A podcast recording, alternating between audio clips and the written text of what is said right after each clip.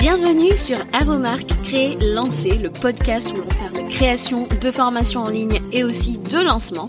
Moi, c'est Julie de La Vie en Evergreen. Je vis sur la belle île de la Réunion. Professeur d'anglais à la base, je suis passionnée par la transmission de savoir et le web marketing. Alors si tu es à la recherche de conseils et d'inspiration pour créer un programme en ligne que tes clients vont adorer et recommander, construire une audience à qui vendre, réussir ton lancement, alors tu es au bon endroit. Parfois seul, parfois accompagné d'invités, mon objectif est de te donner toutes les clés pour réussir à devenir la référence dans ton domaine et vivre de ton savoir profitablement. Alors si tu es prêt, je t'invite à t'installer et c'est parti pour l'épisode du jour.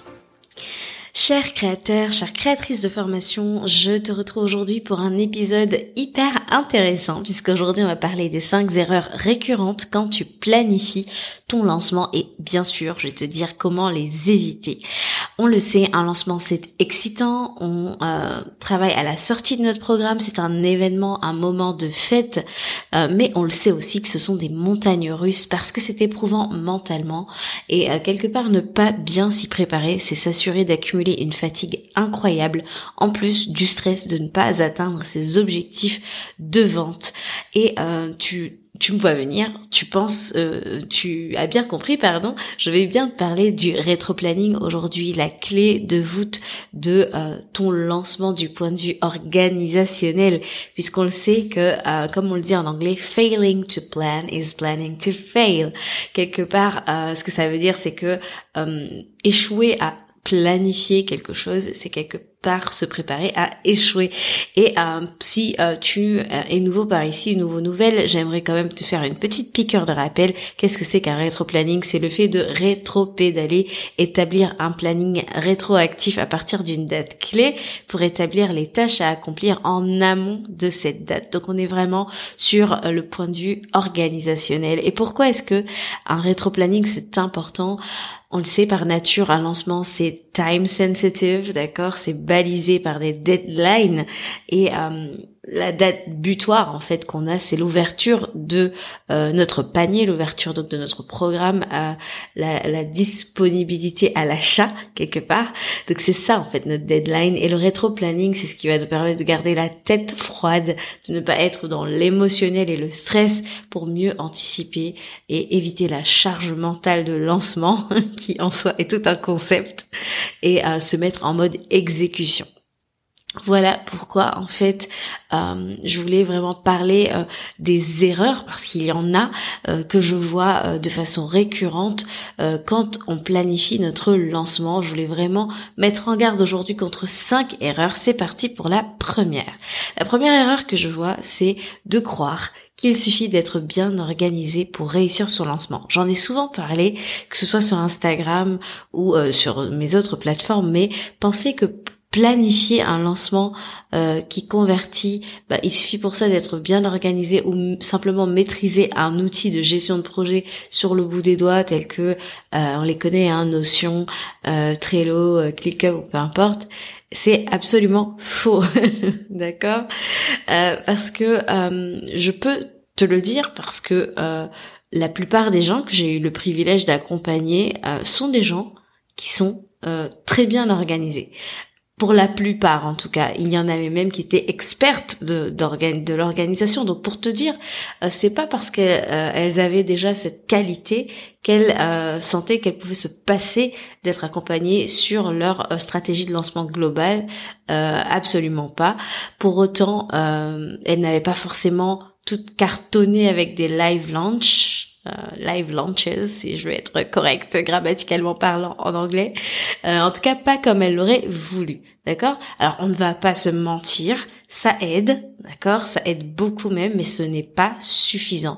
Pourquoi ce n'est pas suffisant? Parce que tu ne seras pas efficace, en fait, si tu ne te bases que sur ta bonne organisation pour réussir ton lancement. Il y a cette image en anglais que j'aime bien et qu'on n'a pas forcément euh, en équivalence euh, en français. Euh, cette expression, c'est to move the needle forward. The needle, c'est une aiguille en fait qui avance dans un mouvement en avant. Hein. Littéralement, ce que ça veut dire, mais de façon imagée, ce que ça signifie en français, c'est que on fait des choses pour faire avancer les choses. Je sais que ça, peut être bizarre en fait comme traduction, mais est-ce que ce qu'on fait fait réellement avancer les choses vers notre but final? Et en fait, de penser que parce que tu es bien organisé, eh ben tu vas forcément réussir ton lancement, c'est faux. Parce que tu ne sais pas en fait si les choses que tu fais ont forcément un ROI sur ton lancement. D'accord? Et ça n'aide pas non plus euh, ta charge mentale. Parce que quelque part, même si tu fais les choses, euh, les choses que tu penses être importantes, tu es quand même dans le doute parfois. Euh, et même perpétuellement en fait dans ton esprit tu te dis mais est-ce que je fais bien les choses? Est-ce que ça euh, cette chose sur laquelle je passe énormément de temps est-ce que ça c'est utile? Je ne sais pas. Si j'avance dans la bonne direction je n'ai pas forcément de de, ben, de, de GPS tout simplement. Et euh, la clé pour ça en fait c'est d'avoir une vision claire de là où tu vas en termes de stratégie, mais de stratégie de vente. C'est vraiment ça qui doit orienter toutes tes actions pour ne pas euh, mettre des coups d'épée dans l'eau. Et ce n'est pas parce qu'on est organisé qu'on sait où on va vraiment et je pense à cette métaphore de euh, bah, on peut savoir très bien conduire avoir entre les mains une voiture de course, mais ne pas savoir où tu vas, tu ne vas pas arriver plus vite. Et euh, en fait, il faut vraiment une boussole, il faut vraiment une direction pour tenir un cap. Et ça me fait penser à euh, cette, ce parallèle que James Clear, euh, l'auteur de Atomic Habit fait dans son livre quand il parle de ce parallèle entre les habitudes et un avion qui décolle de Los Angeles pour New York et il dit qu'en simplement en changeant seulement la trajectoire de 3,5 degrés c'est vraiment imperceptible pour les passagers. Mais l'avion n'atterrira pas à New York, mais à Washington DC. Tu vois, selon moi, c'est vraiment la même chose que de se lancer dans un lancement sans boussole, juste grâce à son intuition et sa bonne organisation, sa bonne euh, euh, utilisation des outils de gestion de projet, ce n'est quand même pas suffisant et c'est une erreur de croire que euh, ça l'est. Voilà un petit peu pour la première erreur. La deuxième erreur que je vois quand on planifie notre lancement, c'est ben, simplement de penser que tout est important et d'ignorer les priorités. Pourquoi? Parce qu'il y a un ordre des choses qui va te permettre de dérouler ta stratégie. Et le truc avec les lancements, c'est que c'est plein de micro-particules qui s'imbriquent les unes dans les autres, euh, surtout en termes euh, d'opérationnel, hein, qu'on se le dise, mais pas seulement. Mais le plus gros problème que je vois, c'est que quand on avance sans un cap clair, on voit tout comme important on n'a pas finalement de discernement sur ce qui doit mériter toute notre attention ou pas forcément. Et euh, le souci, c'est qu'on fonce tête la première dans une course effrénée et on tape sur tous les clous en même temps. Or, comme je l'ai dit, certaines choses sont prioritaires par rapport à d'autres qui peuvent attendre. Et la conséquence, c'est qu'on est dans l'épuisement car on a ben, une charge mentale de dingue au quotidien parce qu'on a peur de passer à côté de quelque chose euh, d'important sans aucun discernement.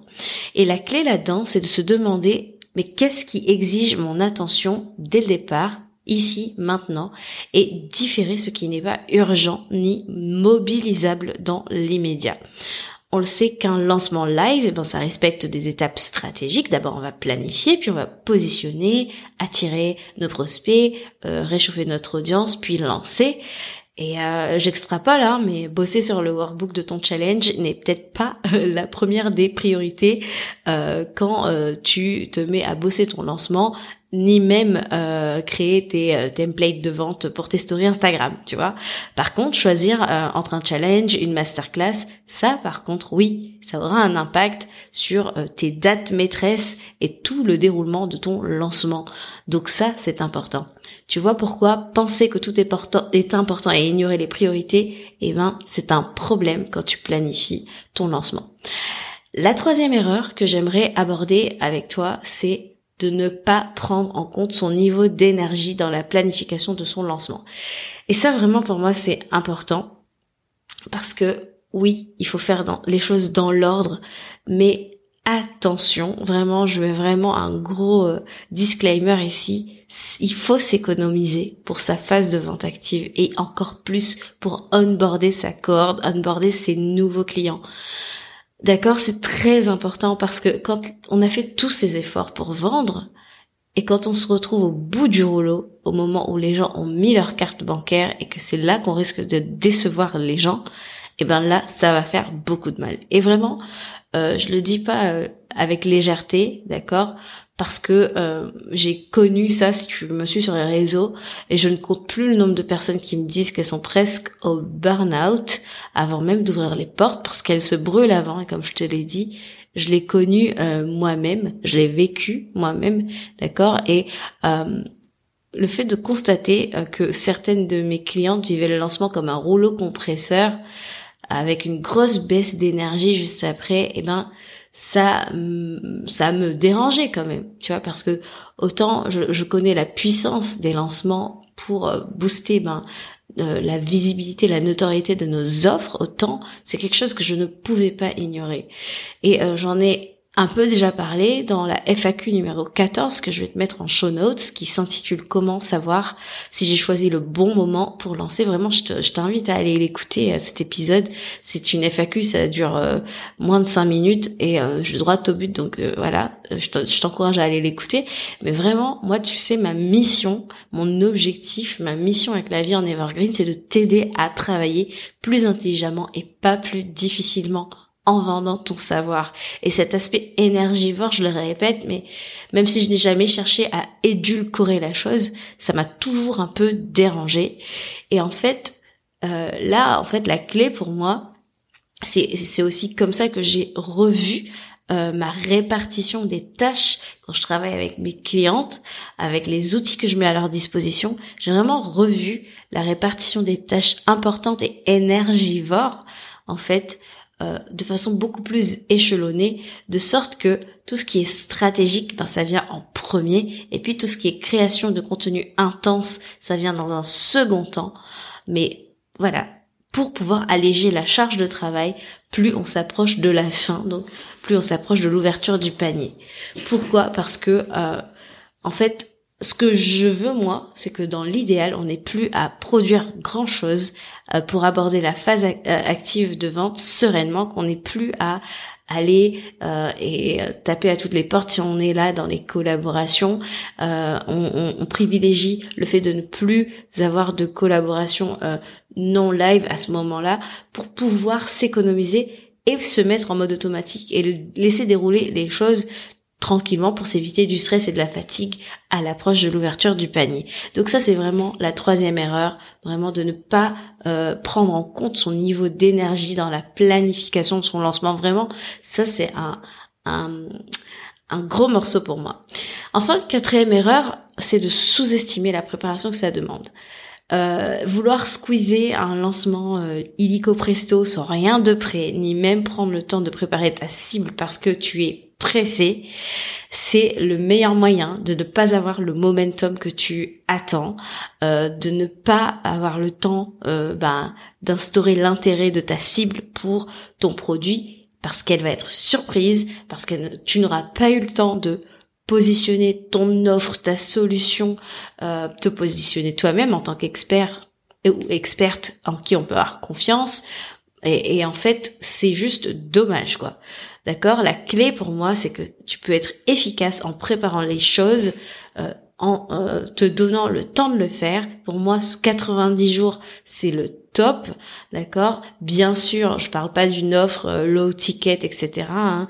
On est vraiment sur un price point où il s'agit d'un investissement, euh, un investissement pour lequel tu as besoin de réchauffer largement ton audience. 90 jours pour moi, ça te laisse le temps de t'organiser et le temps euh, ben, de prélancer comme il faut, surtout si l'offre elle est nouvelle.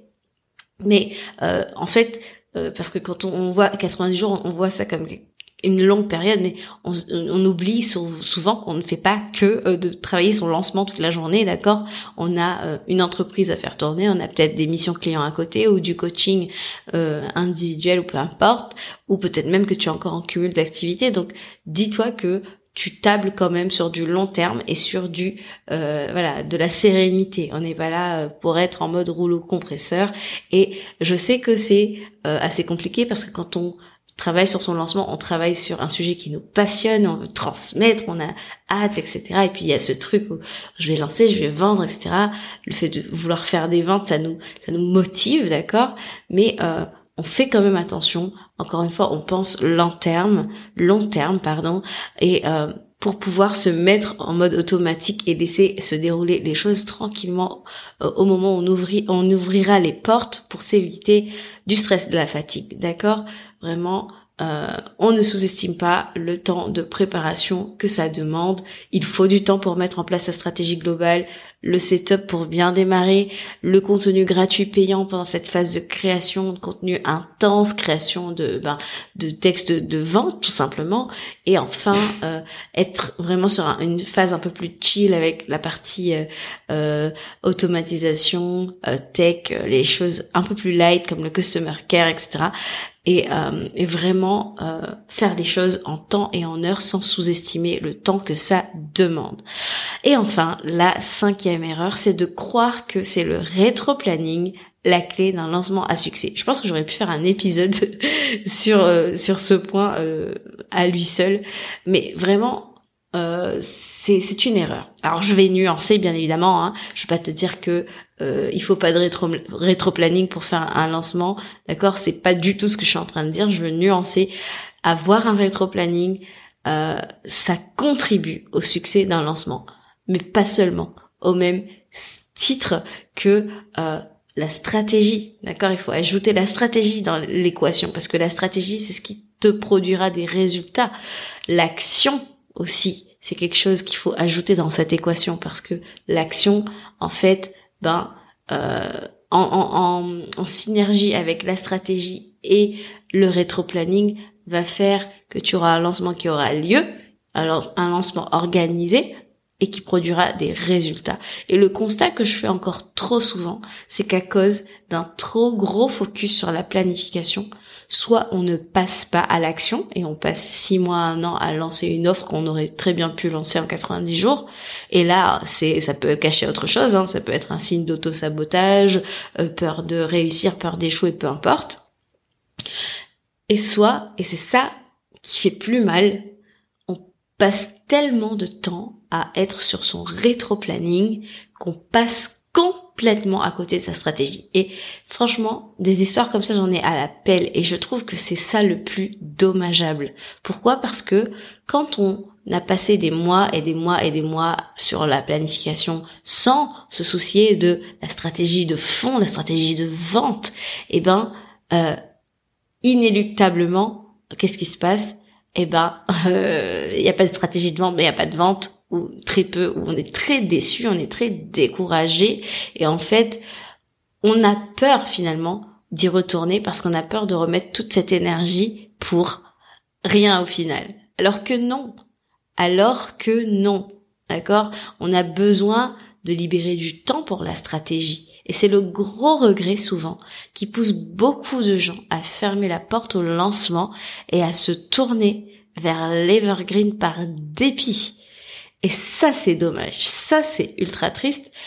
Alors que ce n'est pas la meilleure alternative pour eux à ce moment-là, à l'instant T. Ils ont besoin du momentum du lancement. Ils ont besoin de la visibilité qu'apporte un lancement. Et ils vont confondre le fait d'avoir travaillé sur leur lancement avec le fait d'avoir tout misé sur leur rétro-planning parce qu'on leur a dit qu'il fallait un rétro-planning sans euh, miser euh, surtout à côté de ça au même, au même, au même titre sur la stratégie de vente.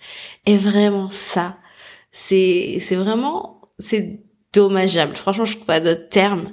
Et euh, c'est, c'est triste en fait de voir les gens euh, avoir mis autant d'énergie, autant de passion, autant de cœur, avoir mis leur focus sur un point de vue organisationnel uniquement, sans euh, allier à ça la stratégie pour des résultats et l'action. D'accord? Rappelez-vous, c'est un cercle vertueux avec ces trois piliers-là euh, pour avoir un, lancement euh, à succès. Voilà. Et là, ici, la clé, en fait, pour réparer cette erreur, c'est vraiment de ramener l'équilibre entre ces trois piliers. L'organisation, la stratégie et l'action qui, en, qui, qui travaillant en synergie va vous rapporter finalement ce lancement euh, à succès bah, que l'on veut tous et que je vous souhaite de tout mon cœur. Voilà. Merci en tout cas d'avoir écouté jusque là. J'espère que ça vous a parlé. Je vais récapituler les cinq erreurs. Première erreur, croire qu'il suffit d'être bien organisé pour réussir son lancement. Deuxième erreur, penser que tout est important et ignorer les priorités. Troisième erreur, ne pas prendre en compte son niveau dans la planification de son lancement. Quatrième erreur, sous-estimer la préparation que ça demande. Cinquième erreur, croire que le rétro-planning, c'est la clé d'un lancement à succès. Euh, uniquement le rétro-planning en tout cas. Voilà un petit peu pour ces erreurs. J'espère que cet épisode vous a aidé et vous a donné des clés pour euh, vous sortir de ces erreurs. En tout cas, euh, si cet épisode vous a plu, n'hésitez pas à euh, vous abonner, à partager cet épisode à quelqu'un qui en a besoin, quelqu'un qui lance son programme en ligne. Et euh, sachez que dans les show notes, vous pouvez retrouver le lien de cet épisode sur la chaîne YouTube. Et ce qui est bien avec YouTube, c'est que vous pouvez dans les commentaires me dire ce que vous en avez pensé. Est-ce que vous faites une de ces 5 erreurs? Je serais très très curieuse de le savoir. N'hésitez pas aussi à vous abonner au passage.